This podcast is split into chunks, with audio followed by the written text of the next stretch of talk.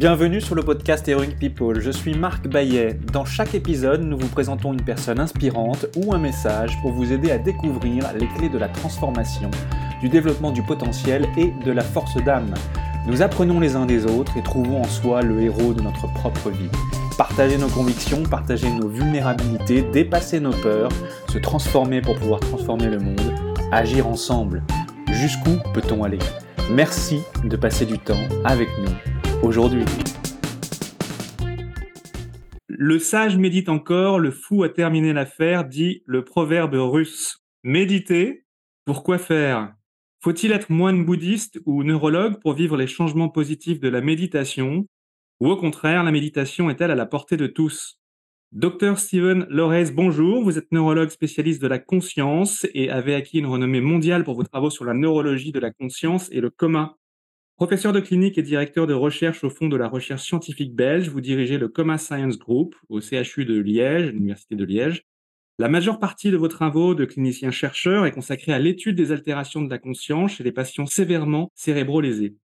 Vous êtes lauréat de nombreux prix scientifiques et considéré comme l'un des meilleurs spécialistes mondiaux de la problématique des états de conscience altérés et êtes également l'auteur de plusieurs livres dont Le sommeil c'est bon pour le cerveau, La méditation c'est bon pour le cerveau ou encore Un si brillant cerveau les états limites de conscience. Dans cet épisode, vous venez nous parler des fabuleux pouvoirs de la méditation sur le corps et l'esprit. Vous nous parlez également de ce qui vous anime dans la vie et de ce que cela signifie pour vous qu'être l'héroïne ou le héros de sa propre vie au préalable. J'ai une première question pour vous. Comment occupez-vous votre temps sur notre planète Terre? Euh, Bonjour Marc, merci pour euh, cette opportunité. Alors, comment est-ce que j'utilise mon temps comme papa de cinq enfants, époux, neurologue et scientifique avec trois euh, labos, unités de recherche, euh, ici au Canada, hein, où je suis pour le moment, mais aussi en Europe, en Belgique et en Chine. Eh bien, on fait ce qu'on peut. On essaye de bien faire, euh, aussi bien comme, comme parents, c'est un grand défi, comme partenaire, comme prof, médecin. Et c'est vrai que, et en particulier en ce moment, c'est ça va assez vite. Donc, euh, il faut s'adapter, comme chacun de nous, hein, je, pense, à une réalité qui change en permanent, où c'est clair que parfois il faut un peu de lâcher prise, prendre soin des autres et de soi, et trouver cet euh, équilibre entre notre épanouissement euh, personnel, vie sociale et en même temps la réalité professionnelle. Et il faut payer les factures. Donc, pour le moment, c'est assez intense parce que je monte un labo euh, au Québec et je passe pas mal de temps aussi dans des avions. Mais c'est clair que oui, la méditation euh, m'aide dans, tout cela, mais euh, je suis très loin d'être un maître zen ou parfait dans ces différents rôles. Donc, j'ai appris à, accepter cela, tout est changement. Médecin aussi, je, suis confronté, ben, comme vous l'avez dit, à, ces personnes qui, vivent un, drame, hein, qui sont d'un moment à un autre euh, aux soins intensifs, euh, en rééducation neurologique après un coma. Ben, j'ai beaucoup appris de cela. Parfois, on, est trop dans le futur, en train d'anticiper, et on oublie quelque part de, vivre la seule réalité qui compte, c'est ici et maintenant. Donc, euh, c'est un exercice permanent. J'ai vraiment pas de leçons à donner, mais donc je passe mon temps à m'occuper euh, de ceux qui comptent, la famille, et en même temps prendre soin des patients et euh, faire le, travail scientifique. Ce qui est, super, c'est qu'il euh, n'y a aucun jour qui est, le même et qu'il y a là plein d'opportunités pour essayer de concrétiser nos rêves. Alors, nous avons tous des obstacles ou des peurs à surmonter. Est-ce qu'il y a eu un, défi ou un obstacle particulier, qu'il soit mental, physique, émotionnel, euh, spirituel ou, perçu, que vous ayez rencontré et qui, qui un peu a été à l'origine de ce que vous, faites euh, aujourd'hui, ou en tout cas de votre posture ou démarche dans la vie? Oui, la vie, c'est pas un long fleuve euh, tranquille. Il y a des obstacles en permanence, des choses qui, qui nous arrive, où justement il faut s'adapter. Comme je l'explique dans le livre, euh, la méditation c'est bon pour le cerveau, ou jamais je pensais écrire un livre sur la méditation. Je partage un peu ce, parcours personnel où Ben oui, j'ai vécu une situation, un vrai défi pour moi qui était la séparation. On est, heu, 2012, je me retrouve seul avec 3 petits-enfants. On se pose beaucoup de questions, justement, ça rumine. Comment est-ce que ça a pu m'arriver? On peut pas changer le passé, heu, j'étais en train de m'imaginer des scénarios catastrophes, c'est pas possible. Comment est-ce que je vais faire, heu, le boulot, m'organiser, heu, prendre soin de la maison, des enfants? Et donc c'est à ce moment-là, et c'est souvent le cas, je le vois avec mes consultations, mes téléconsultations, quand on est dans une situation de crise, qu'on va s'intéresser, hein, et où j'ai rencontré Mathieu Ricard, où j'ai appris la méditation, ce qui est devenu un sujet, heu, de recherche et que je le prescris maintenant, hem, aux patients.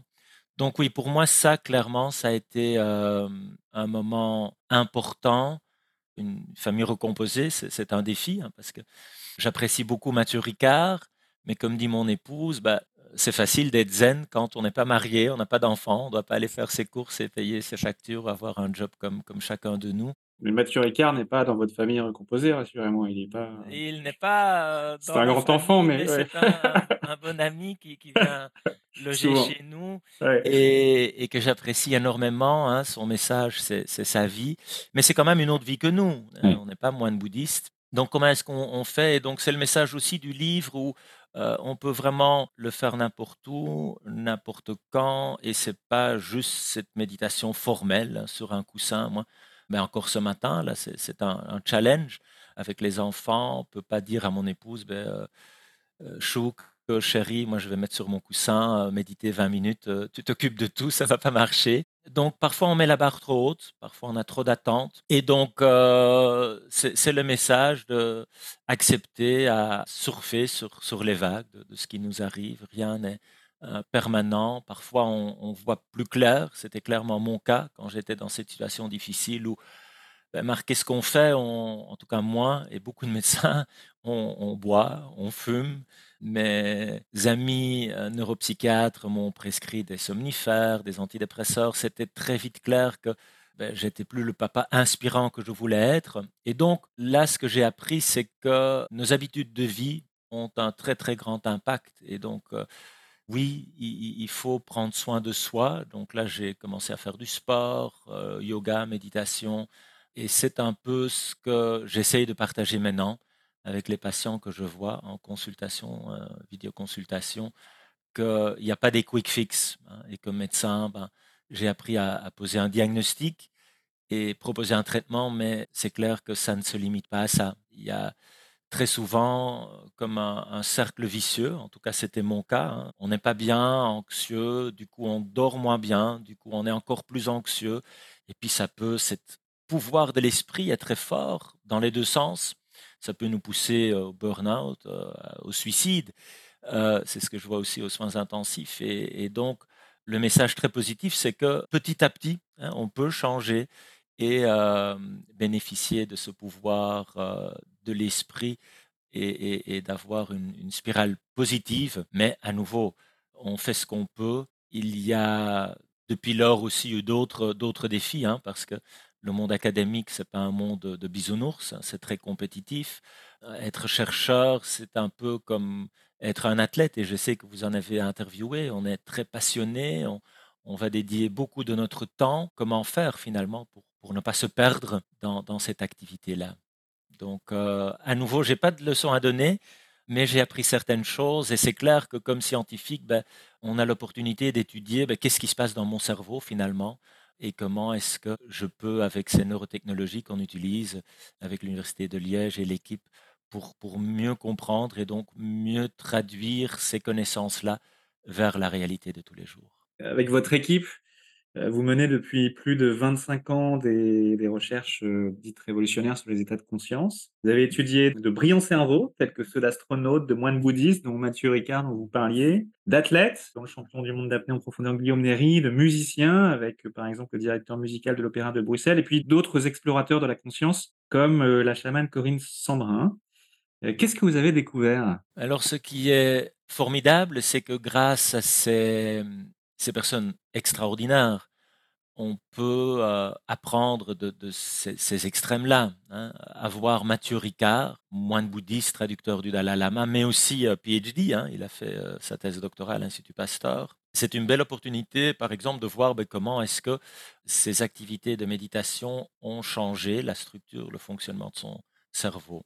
Et c'est la même chose avec d'autres. Lui, c'est un athlète de l'esprit, mais, les athlètes comme Guillaume Néry, qui est venu à Liège qu'on a mis dans nos machines alors qu'il avait une apnée. Hein, il a retenu son souffle pendant 7-8 minutes dans une IRM fonctionnelle avec plein d'électrodes sur sa tête. Mais ça, ça, ça permet de, mieux comprendre hein, cette force mentale dont on parle. Les artistes comme Alain Tenoglou, là, le, le, directeur de la monnaie, et la créativité les astronautes qu'on étudie. Tout ça, c'est formidable et c'est passionnant. On a maintenant des entrepreneurs. On essaye de comprendre qu'est-ce qui fait qu'il y en a qui ont, par exemple, avec le Covid, très très bien développé leur business, d'autres ont fait faillite. Et d'ailleurs, il semble que ce qui est critique là, c'est la flexibilité cognitive. Donc, c'est justement comment est-ce que j'arrive à m'adapter à une réalité qui change quand euh, les choses ne vont pas comme je, l'avais planifié.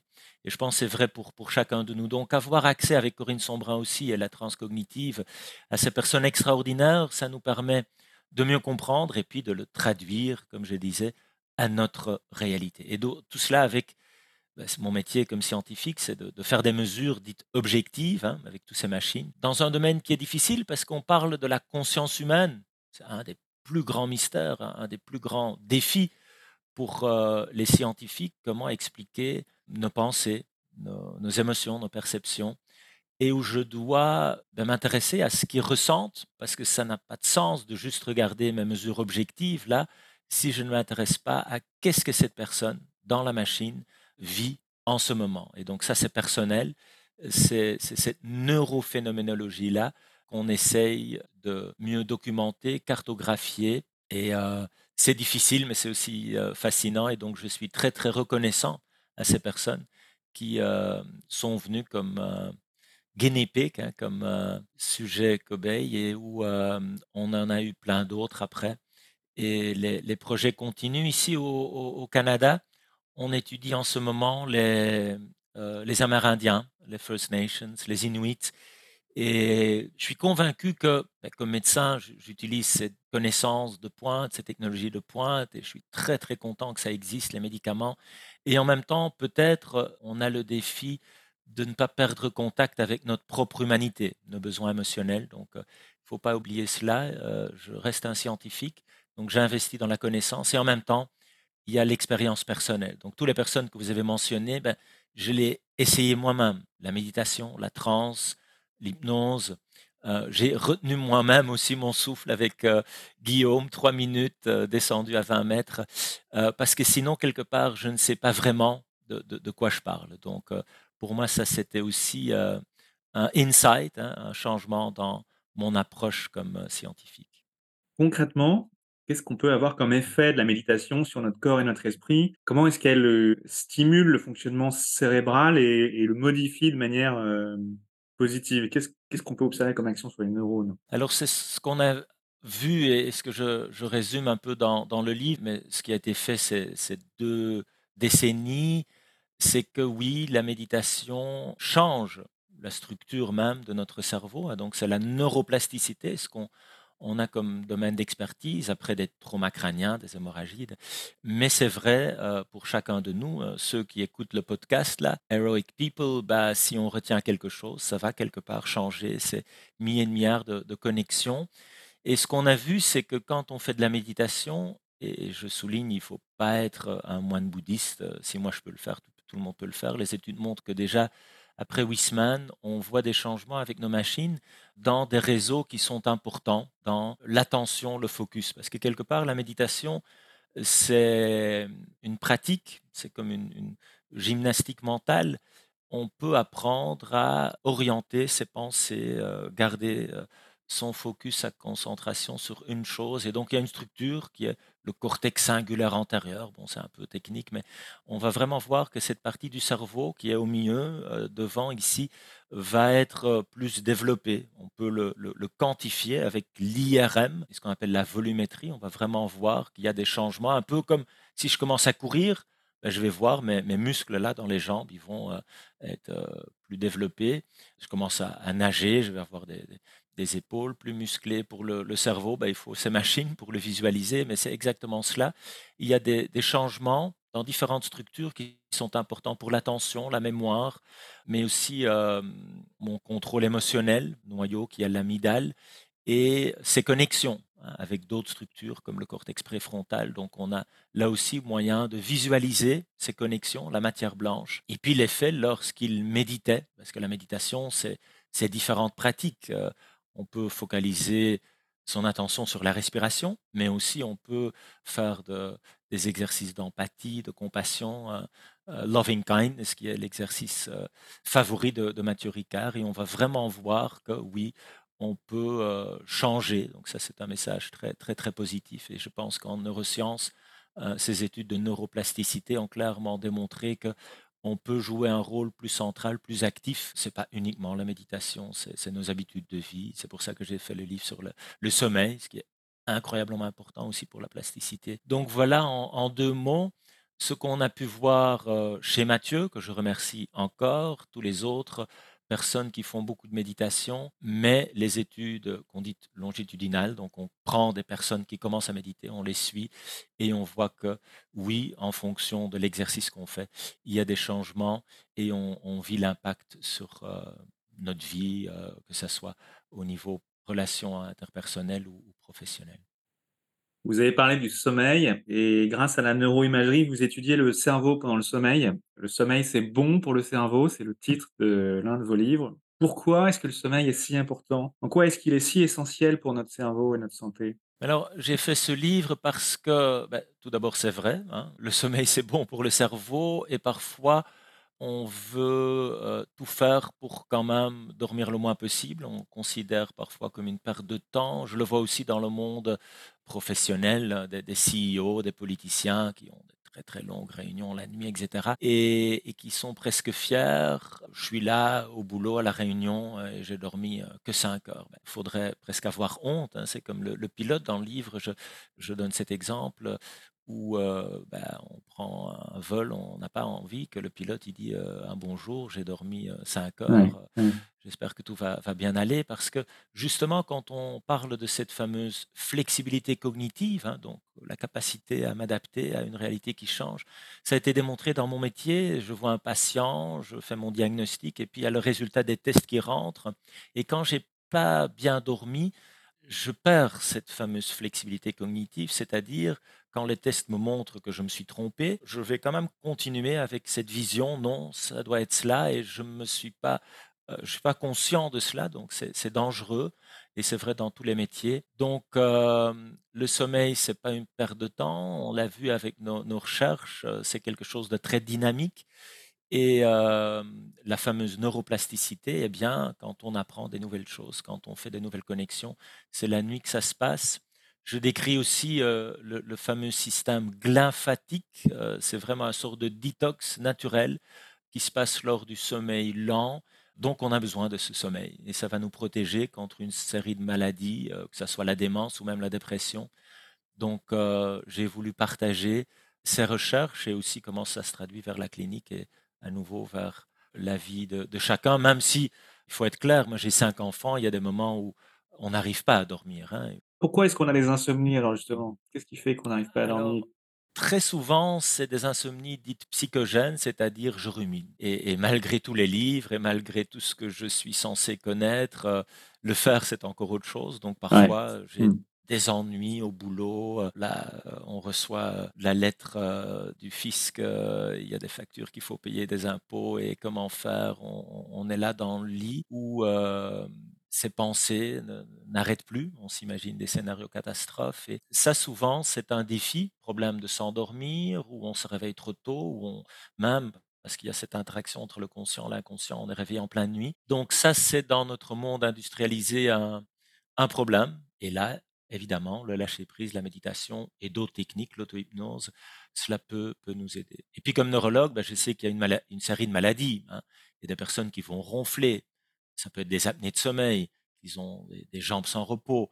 Il y a une série de parasomnies, de troubles du sommeil à exclure parce qu'il y a un traitement euh, spécifique. Et c'est pas évidemment si simple que d'avaler un somnifère. Hein. On l'a étudié. Oui, on perd conscience, mais c'est comme un, comme un pharmacologique, ça n'a pas cet effet restaurateur comme le sommeil naturel.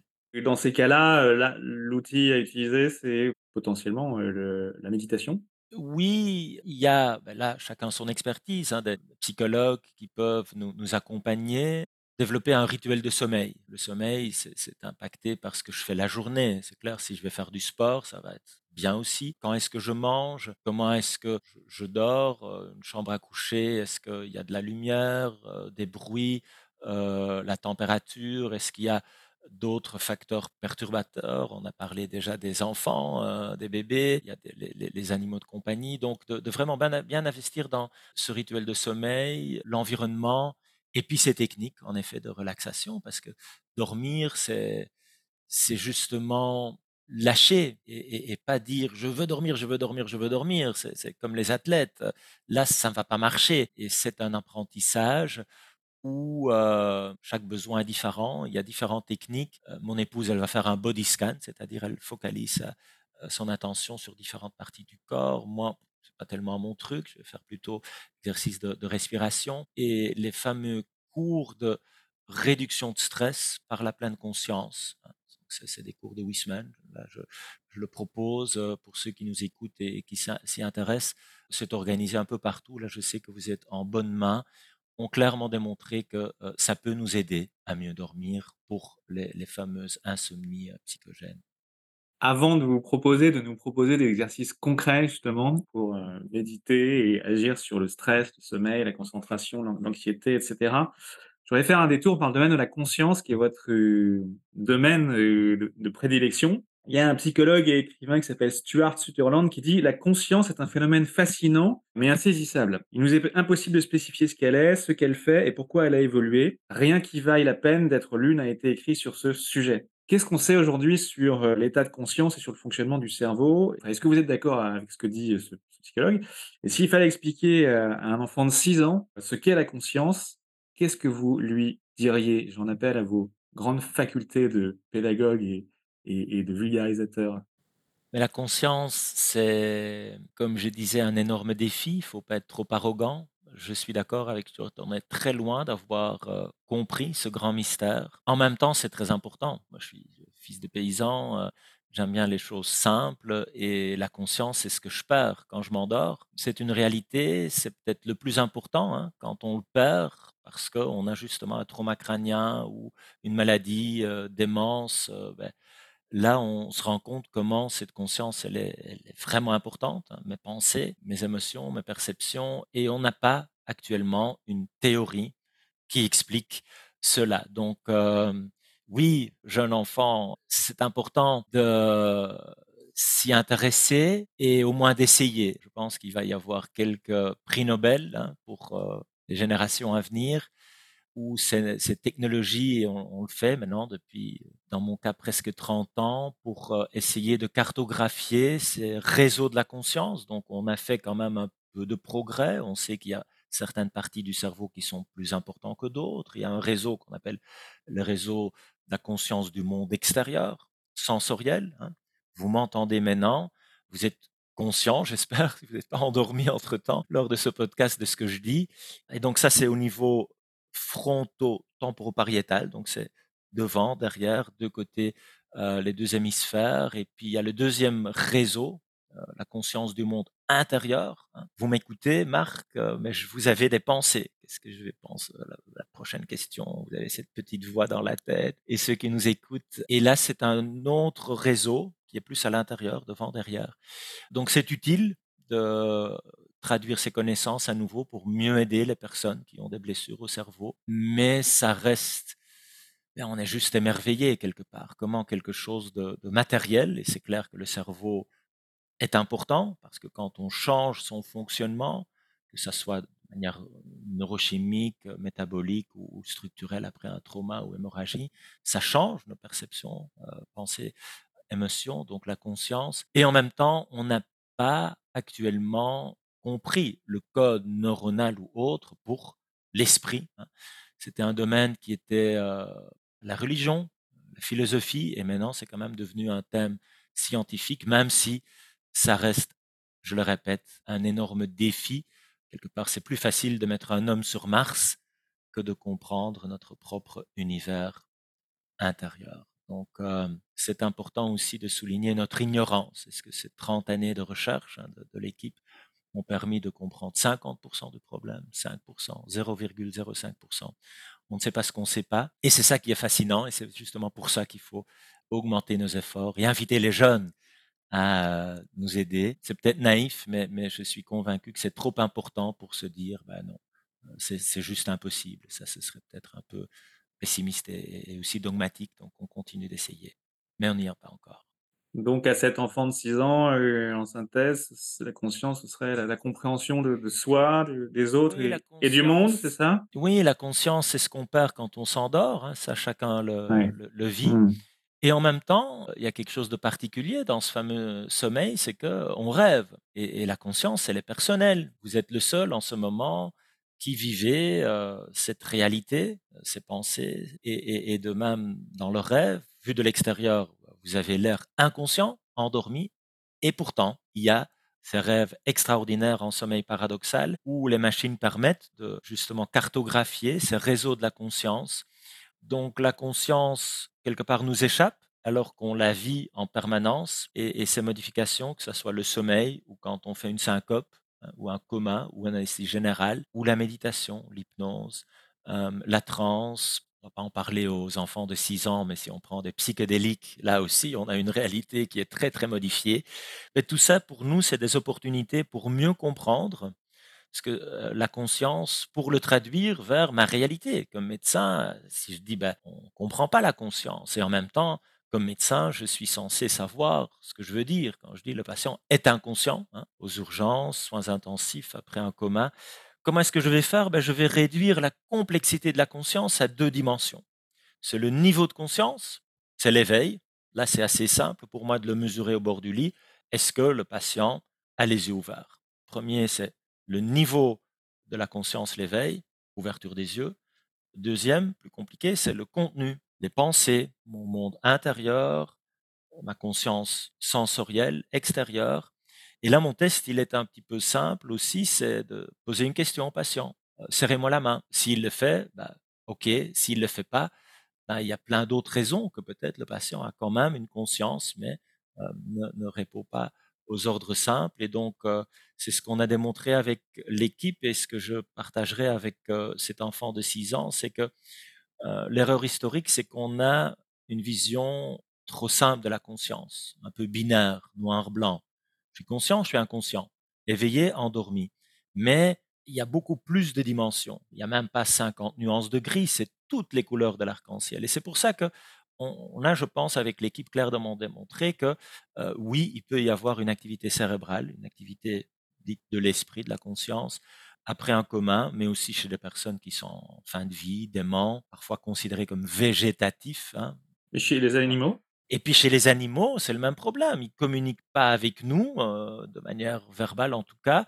Est-ce qu'ils sont conscients ou pas euh, Les nouveaux-nés, même problème. Et on a, je le répète, euh, historiquement commis l'erreur de, de sous-estimer et de le voir de notre petit angle, ce qu'on appelle avec un mot compliqué anthropocentrique, c'est-à-dire moi, homme blanc, en pleine santé, je me pose la question, ben, est-ce que ce patient avec blessure au cerveau est conscient ou pas? Ben, Oui, il a parfois sa conscience, comme c'est le cas pour mon chien, mon chat.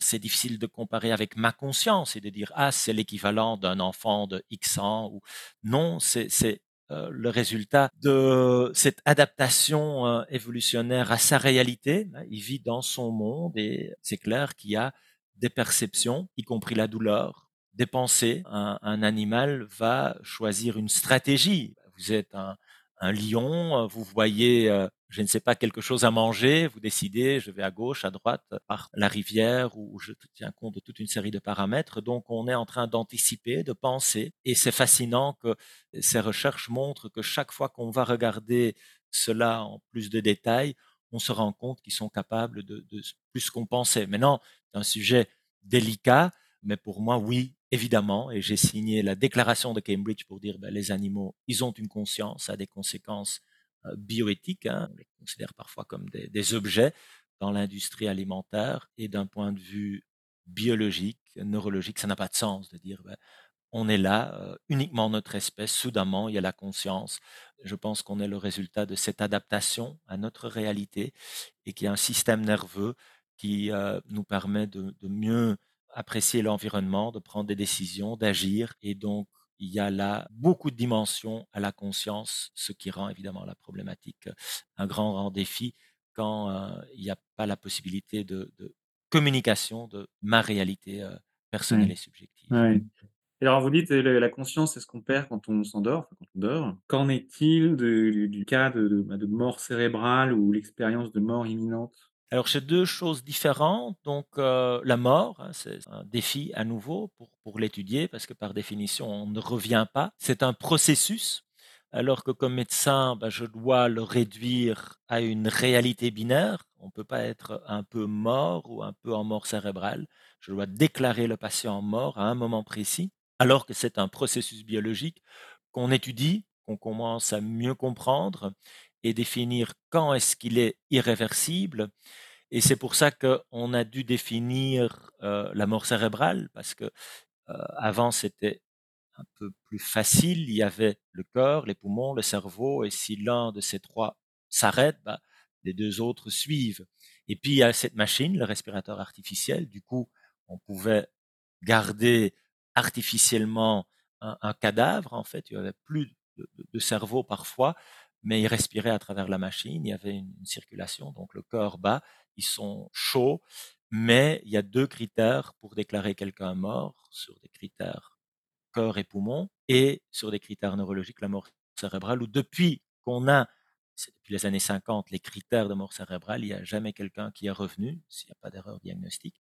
Et puis il y a ces expériences de mort imminente. Alors là, on n'est pas mort, on est parfois dans un état très critique, un arrêt cardiaque, un coma, où ben, moi, comme clinicien, je pense le patient est inconscient parce qu'il est dans le coma. Et pourtant, après, il me partage ce qu'il a vécu, hein, ce sentiment de bien-être, parfois de décorporation, la lumière, c'est fascinant et ça mérite plus de recherche. Si je peux me permettre, Marc, un petit appel à témoins, hein, si vous avez vécu ou vous connaissez quelqu'un qui a vécu une expérience de mort imminente, partagez cela avec l'équipe c'est nde.uliège.be ou écrivez-moi un courriel. On a besoin encore plus de témoignages, on a maintenant des milliers, mais on est loin d'avoir vraiment compris. Et je suis pas d'accord avec ceux qui disent ben, c'est une hallucination produite par euh, tel ou tel produit, endorphine ou manque d'oxygène. On a démontré que c'est pas si simple. Et puis je suis pas non plus d'accord avec ceux qui disent ah c'est la preuve d'une vie après la mort, l'âme qui a quitté le corps, c'est une conscience cosmique. Mais comme scientifique, je, je, vais quand même confronter ce que je pense comprendre avec ce que je pense mesurer. C'est difficile hein, parce que personne avec un arrêt cardiaque, ils sont pas dans une machine pour, pour voir l'activité cérébrale, mais on a une série de, de projets quand même pour euh, essayer là aussi de réduire notre ignorance et être à l'écoute de ces personnes. Hein. C'est à nouveau une opportunité pour nous de l'étudier et de peut-être mieux comprendre comment l'esprit humain trouve son origine. Notre cerveau sécrète, si je me trompe pas, autour de 60 000 pensées par jour, donc euh, positives ou négatives, donc autant que la majorité d'entre elles soient positives. Puis il y a là au-dessus qui dit fier et indompté l'esprit de l'homme le temps d'incliner la tête et de la relever, il est allé au fond des quatre océans et en est revenu. Il explique là le mécanisme de la, voilà, la vitesse de, nos pensées, en fait, parfois euh, encombrantes. Alors, quand notre esprit est agité et qu'on a justement du mal à se concentrer, qu'est-ce qu'on peut faire, en fait, concrètement Comment est-ce qu'on peut développer une meilleure conscience de nos pensées? Comment est-ce qu'on peut installer, mais vraiment concrètement, euh, progressivement, des habitudes relaxantes et de bien-être au quotidien? Quels exercices de méditation au quotidien est-ce que vous on peut faire? Je sais qu'il y en a plusieurs, mais si on est très concret, est qu'est-ce qui vous viendrait à l'esprit? C'est une invitation à s'intéresser à ce qui se passe entre nos 2 oreilles, hein. On a, comme, heu, vous venez de le dire, des des pensées en permanence. Le cerveau ne peut pas s'en empêcher, il pense. On l'a vu même pour une série de personnes après le coma, même dans le sommeil, même, heu, lors d'une anesthésie. Il faut déjà être en mort cérébrale, en effet, pour qu'il y a vraiment plus rien et il y a des exercices, en effet, qui, heu, tournent autour du focus. Donc, heu, décider que je vais diriger mon attention à une chose. Donc là, on n'est pas dans le multitâche, c'est difficile pour le cerveau. On va faire une seule chose. Par exemple, respirer. Donc je vais vous inviter à vraiment garder l'attention à l'encre de l'objet, ici la respiration et si vous le faites, ça a l'air simple, mais après un petit moment, il y a des pensées qui viennent quand même, des perceptions, hein, le voisin qui fait du bruit, des émotions et et c'est exactement cela l'exercice, de le constater et de ramener l'attention à la respiration, encore et encore Au début, ça va être frustrant parce que justement, on se rend compte qu'il y a plein de trucs qui se passent là-haut, hein. Ce flux constant de pensées, ce qu'on appelle le monkey mind, hein, donc ça saute d'un truc à l'autre. Pas nécessairement négatif parce que ça nous permet aussi la créativité. J'ai plein d'idées, j'anticipe, mais parfois c'est trop et donc ces exercices nous aident à s'entraîner. C'est comme du sport, en fait, la méditation, c'est comme le sport. Heu, il y a différentes manières de le faire. Ici, je vous invite à garder l'attention sur la respiration, mais ça peut aussi être un mantra, la méditation transcendantale ou une prière. Depuis le livre, je parle de Mathieu Ricard, il y en a beaucoup de chrétiens qui me disent: «Bah, dans notre tradition aussi, on a, hein, cette tradition contemplative et cela peut aussi être une balade en pleine conscience». Avec, heu, je donne toujours l'exemple de mon plus jeune, Louis, quand je me balade avec lui, heu, en forêt, ici en Canada, on est très gâtés très souvent, moi, je vais avoir l'hôpital qui m'appelle ou j'envoie un message, heu, ou même si je suis pas derrière mon écran, mes pensées sont ailleurs. Les études montrent que que 60% du temps, on n'est pas dans le moment présent et donc là, heu, les enfants peuvent être des bons, heu, maîtres pour illustrer que, euh, oui, c'est une redécouverte d'être vraiment là et d'apprécier ce moment où on peut à nouveau décider d'orienter l'attention à: «Qu'est-ce que je vois en ce moment?» Pendant que je vous parle, je regarde par la fenêtre, je vois des arbres, je peux vraiment décider de focaliser sur un aspect heu, la couleur de ces feuilles, les nuances de de vert, la lumière, mais ça peut aussi être le vent quand je fais une promenade, qu'est-ce que hem, les odeurs. Ça doit pas être très, très long, hein, on peut le faire quand on court, donc ça, c'est des exemples, heu, d'exercices de méditation. Il y en a plein d'autres et pour ceux évidemment qui sont intéressés, c'est justement le livre Carnet de méditation, hein, méditer pour avoir ces différents exercices qui sont comme comme un menu, hein. On essaye et puis on va trouver en fonction de son besoin ce qui marche le mieux en ce moment. Je sais pas si vous connaissez le le livre Le Petit Prince d'Antoine de Saint-Exupéry? Il y a un renard qui dit: «On ne voit bien qu'avec le cœur».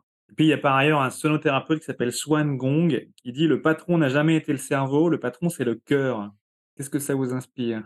Non, c'est moi j'adore, heu, Le Petit Prince et c'est vrai qu'on est parfois trop dans le rationnel, hein. L'homme qui analyse, mon côté rationnel, cartésien, c'est très important. Quelque part, je suis content qu'on n'ait plus avec cette pensée magique. Il y a pas si longtemps, on on allait brûler des sorcières parce qu'on les considérait responsables de telle maladie de et dans mon métier aussi, heu, il y avait des personnes avec des crises d'épilepsie, on les pensait possédées. C'est très important, je le souligne, d'avoir cette connaissance et en même temps, il n'y a pas que ça. Il y a aussi le le le l'expérience et le corps. Oui, on est, heu, un animal social, on on a besoin d'être avec l'autre. Comment expliquer l'amour? Comment trouver l'équilibre entre ces 2-là? Le cerveau, le corps, bah, c'est plus symbolique parce qu'évidemment, le corps, il est là représenté comme mes émotions, hein, mes besoins émotionnels, mes ambitions, mes frustrations, mes douleurs.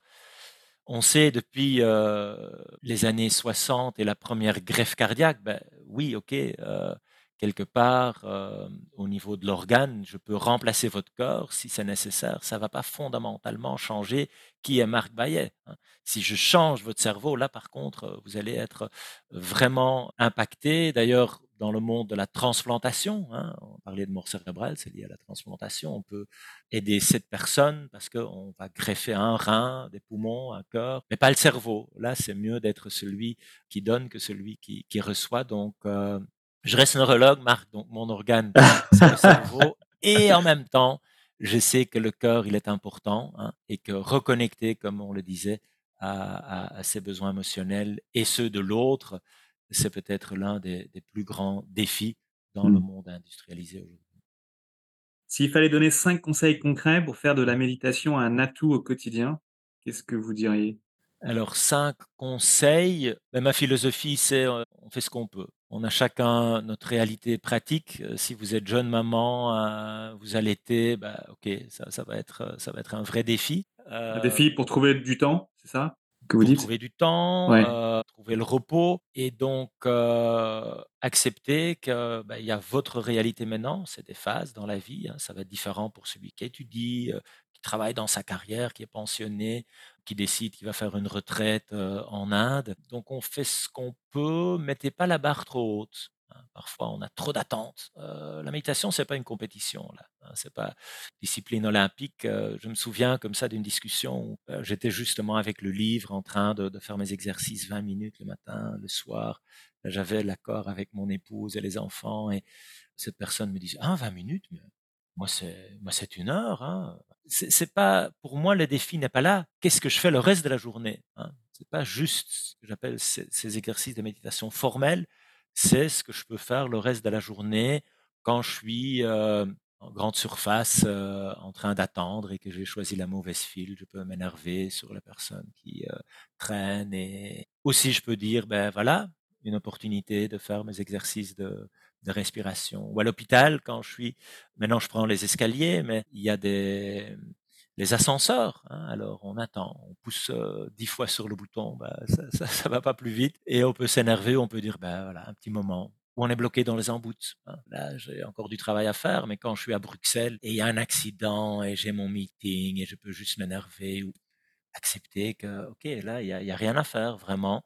Je suis à l'arrêt et je peux euh, utiliser ce temps-là. Donc, euh, voici des, petits, euh, des petits conseils. Hein, euh, à nouveau, je ne suis pas un maître zen, mais c'est ce que j'ai découvert. Donc, on fait ce qu'on peut. Mettez pas, la, mettez pas la barre trop haute. on est parfois impatient. On est sévère avec l'autre, avec soi-même. Et donc, le message, c'est on peut le faire n'importe quand, n'importe où, mais il n'y a pas un one size fits all. Donc, euh, à vous de découvrir. C'est plus facile d'avaler une pilule. Là, j'ai des angoisses. Je vais prendre mon, mon calmant. Mmh. Mmh. Mais non, vous pouvez jouer un rôle plus central, plus actif. Mais ça peut être l'auto-hypnose, l'imagerie euh, mentale, euh, la sophrologie, le yoga ou aller faire du sport. Donc, je n'aime pas ce message où ça doit être à ma manière. Donc, j'ai parlé de la respiration, mais je suis vraiment pas un gourou et là, je pense aussi qu'il faut être prudent. Hein. Il y a eu des abus. Il y a pas une technique qu'il faut imposer. C'est comme le sport.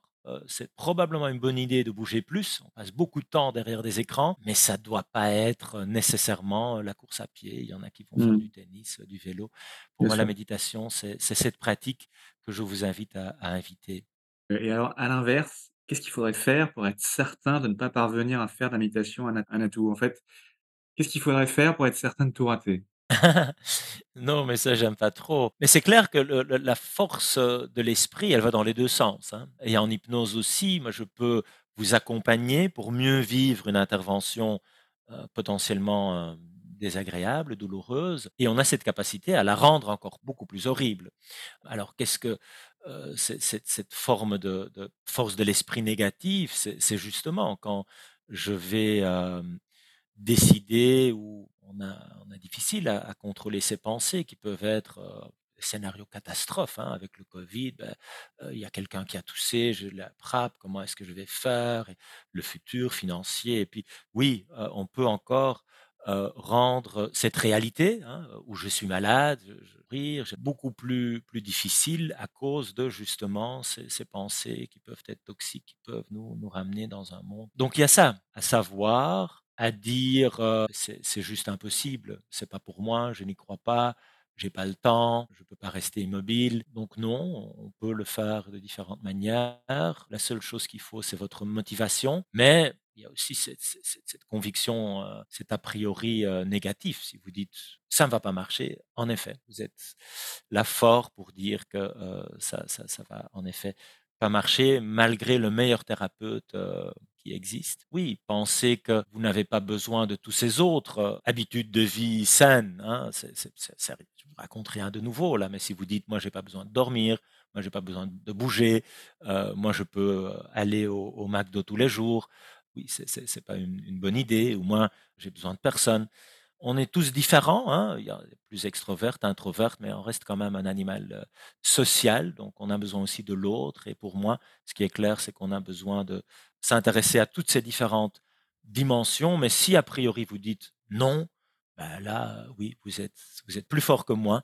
Et, c'est clair que ça va pas marcher. Donc, euh, je rejoins Jacques Brel quand il dit euh, le talent, c'est d'avoir envie de faire quelque chose. Et donc, les livres, c'est juste pour vous, inviter à mieux comprendre que oui, la méditation, c'est bon pour le cerveau, oui, le sommeil, c'est bon pour le cerveau. Ce n'est pas une croyance, hein, c'est démontré par la science, et là, je peux peut-être aider à le partager un petit peu. Il y a des ingénieurs cartésiens, et des, comme ça, sceptiques, parce que c'est moi qui le dis, comme neurologue ou comme scientifique vont dire, allez, hein, je vais quand même le croire, mais il faut pas du tout me croire, il faut, il faut le vivre et l'essayer. Qu'est-ce qui est important pour vous dans la vie, s'il fallait retenir, euh, retenir trois valeurs essentielles? Mais l'amour, on a parlé du cœur et je pense que c'est tout à fait vrai. On a besoin d'amour, le contact avec les autres. Euh, je le vois et ça a été démontré en fin de vie. Hein. J'ai jamais eu un patient que je vois là en train de mourir qui, me dit ah je regrette que j'ai pas passé plus de temps au bureau. Ben non, bien évidemment. Et en même temps, ça reste un défi, hein, euh, y compris pour moi, de donner de notre temps, de notre énergie à ceux qui comptent le plus. Le rêve, trouver chacun son sens à la vie, malgré nos, défis. Hein, je, le répète, on a chacun notre réalité. Je suis pas là pour donner des, conseils à ceux qui on est très très chanceux, hein, Marc. Hein, on est là euh, avec un toit au-dessus de nous, euh, on est en bonne santé. C'est vraiment pas le cas de, chacun. Donc euh, amour, rêve, euh, espoir, euh, malgré tout ce qui nous arrive, quand même faire, je le répète, euh, ce qu'on peut.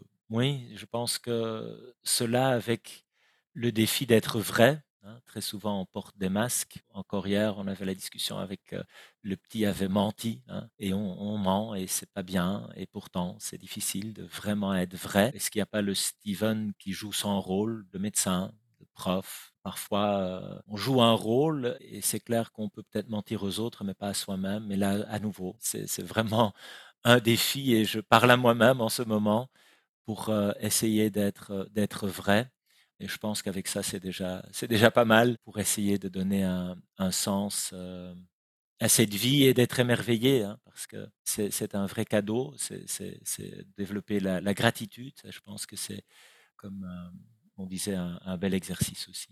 Avec qui rêvez-vous de prendre un café? Mais justement, avec euh, mes cinq enfants, mon épouse, une famille recomposée, c'est un défi d'être tous autour de, de, la table et de profiter de ce petit moment tout banal quelque part, mais, mais, mais, mais tellement important. Et donc, non avec un prix Nobel ou euh, je ne sais pas quelle autre personne euh, connue dans les médias peut-être, mais à travers mon métier, j'ai rencontré plusieurs hein, euh, de ces grandes personnalités comme le, le, Dalai Lama, le pape, des prix Nobel, des, des top euh, CEO, politiciens, athlètes, champions, et ils sont extraordinaires dans leur domaine. Mais je le sais, pour moi, bon, on va dire, prix Nobel, ce serait formidable. Et pourtant, quand je suis avec eux, euh, en train de prendre un café, je me dis, ben, il y a des dimensions où il n'est pas inspirant. Hein, et je discute alors chaque fois aussi avec leurs partenaires, leurs enfants. Et, et donc, je n'aime pas trop le culte de la personnalité. Et je pense qu'à nous de, de, de s'inspirer de, euh, oui, ces qualités de, de, différentes personnes. C'est à nouveau une question d'équilibre. Euh, et donc, mon café voilà, je le répète, euh, ce petit moment, alors ce serait plutôt avec, avec la famille. Si un acteur devait jouer au cinéma votre propre rôle dans la vraie vie, qui choisiriez-vous? Ah, je m'en soucie guère. euh, ça- ça Ah, je sais, Mais j'allais dire, parce que j'aime bien, j'ai joué dans quelques films. euh, D'ailleurs, le, Ah, le livre de Corinne Sombrin, Un monde plus grand, où je joue mon propre rôle. Donc, je dirais, j'aimerais bien le jouer moi-même. Euh, C'était avec Cécile de France qui jouait le rôle de, Corinne. Donc, j'étais grande madame, hein, Cécile de France. J'étais un peu en transe quand elle était dans mon bureau et qu'on filmait. Euh, non, je, je, je sais pas. euh, peu importe, je fais confiance et je sais pas si ça, si ça vaut la peine, mais, c'est un exercice que personnellement j'aime bien et ma fille, elle est comédienne. Et j'invite chacun à la, la suivre sur TikTok, Insta. Euh, je On diffusera les liens, ouais. très- Mm. Oui, Clara Lorez, c'est grande actrice, mais bon, elle ne pourra pas jouer mon rôle, sauf que elle a quand même son, son petit personnage avec un- une moustache. Donc, euh, check her out. Pour quelle chose ressentez-vous le plus de gratitude dans votre vie? À qui avez-vous envie de dire merci? Alors c'est difficile, j'ai une éducation catholique, heu, il y avait un moment dans ma vie comme enfant où je priais, j'étais au collège et puis, ben, je me suis posé plein de questions, je suis devenu scientifique, presque anticlérical et et là je je je me rends compte qu'il y a à côté de la connaissance, comme on disait aussi, heu, l'expérience, le besoin de cette quête spirituelle et de dire merci, mais alors à qui? Heu, on n'a tellement pas compris, hein, d'où on vient, cet univers extérieur. Donc oui, on a une idée de comment cette matière depuis le Big Bang et en même temps, on travaille avec des physiciens, ça nous échappe, on est juste émerveillés et comme médecin bien placé pour, pour savoir comment tous les jours on doit dire merci qu'on est là, on respire, euh, on est en relative bonne, bonne santé. Donc on essaye de le faire à quelque chose sans que euh, je vais le mettre dans un contexte religieux, mais de dire merci, c'est une bonne idée. Euh, c'est une bonne idée euh, tous les soirs de penser à ces beaux moments quand on se réveille, quand on vit ces, moments ensemble, ou quand on mange, tout simplement inviter à ben, qu'est-ce qui est là sur mon assiette, d'où ça vient? Il y a plein de personnes ou des animaux qui ont donné. Donc la gratitude, c'est important. Et à qui dire merci? Bah, Est-ce qu'il y a un Dieu, un grand architecte? Euh, On ne le sait pas, mais, mais de se rendre compte de, de, de ce cadeau qui est la vie, ça, je, je suis convaincu que c'est un, un bel exercice, oui. Quel conseil ou petit exercice simple et concret pouvez-vous proposer à ceux qui nous écoutent pour commencer à introduire le changement et améliorer tout de suite leur vie et leur quotidien? Ou tout de suite, déjà, je, je mettrais euh, peut-être moins, moins d'attente, hein, euh, parce que parfois c'est vite, parfois c'est pas du tout tout de suite. Donc euh, là, je mettrais un peu de, un peu de nuance.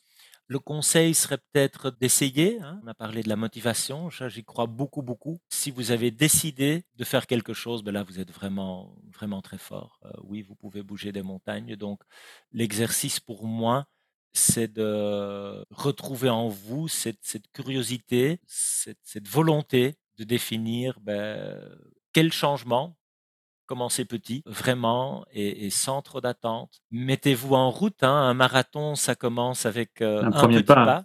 Oui. Et puis, ça doit pas être un marathon. hein. Ça peut être son petit jogging. Donc, euh, c'est le trajet qui compte. Ne vous fixez peut-être pas trop sur l'objectif. Parfois, il nous échappe. C'est bien, je le répète, d'avoir des rêves, de visualiser vers où on va, mais parfois, c'est tout ailleurs qu'on se retrouve.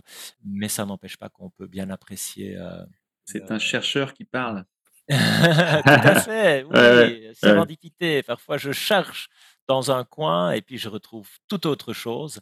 Et je pense que c'est la même chose pour, euh, pour la vie. Pour vous, qu'est-ce que cela signifie être l'héroïne ou le héros de sa propre vie? Euh, je pense qu'on on, on l'est toutes et tous. justement, le message, c'est exactement- ça. hein. On, a un rôle plus actif, plus central à jouer, même si, et, c'est vrai, quand je suis confronté à quelqu'un qui vient de perdre euh, son enfant euh, après un, un- trauma crânien et qui s'occupe de, son partenaire avec une démence et euh, qui vient d'avoir le diagnostic de cancer, il y a des situations où on dit mais qu'est-ce que je suis en train d'accompagner là? C'est ce défi de, malgré tout ce qui peut nous arriver, retrouver ce, petit, ce- ce- ces petites lumières, l'espoir et la possibilité de pas nécessairement être un super-héros. Hein. C'est quoi un héros Un modèle qu'on voit là qui, comme on le disait, n'existe pas vraiment hein, que dans les comic strips ou les films d'Hollywood? Dans la vraie vie, ben, on est tous un peu héros et parfois un peu lâche et parfois un peu menteur et parfois un peu. Mais je, je crois qu'on est capable de beaucoup, de beaucoup de choses, qu'il y a quand même en nous ce, petit héros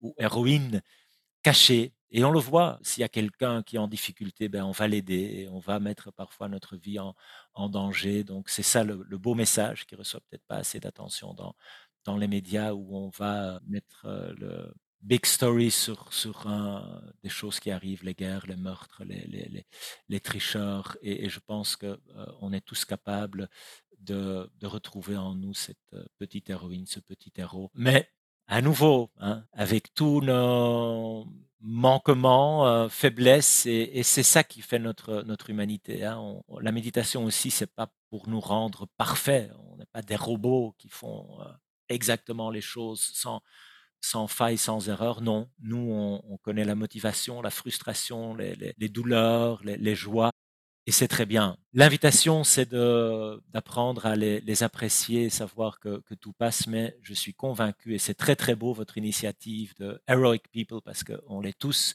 et de le retrouver euh, en nous et de faire face à ce qui, ce qui nous arrive, essayer de faire du bien pour nous et pour les autres. Pour vous, qu'est-ce que la force d'âme Alors, Déjà, il faut définir l'âme, hein, mais qu'il y a cette force mentale, j'en suis convaincu.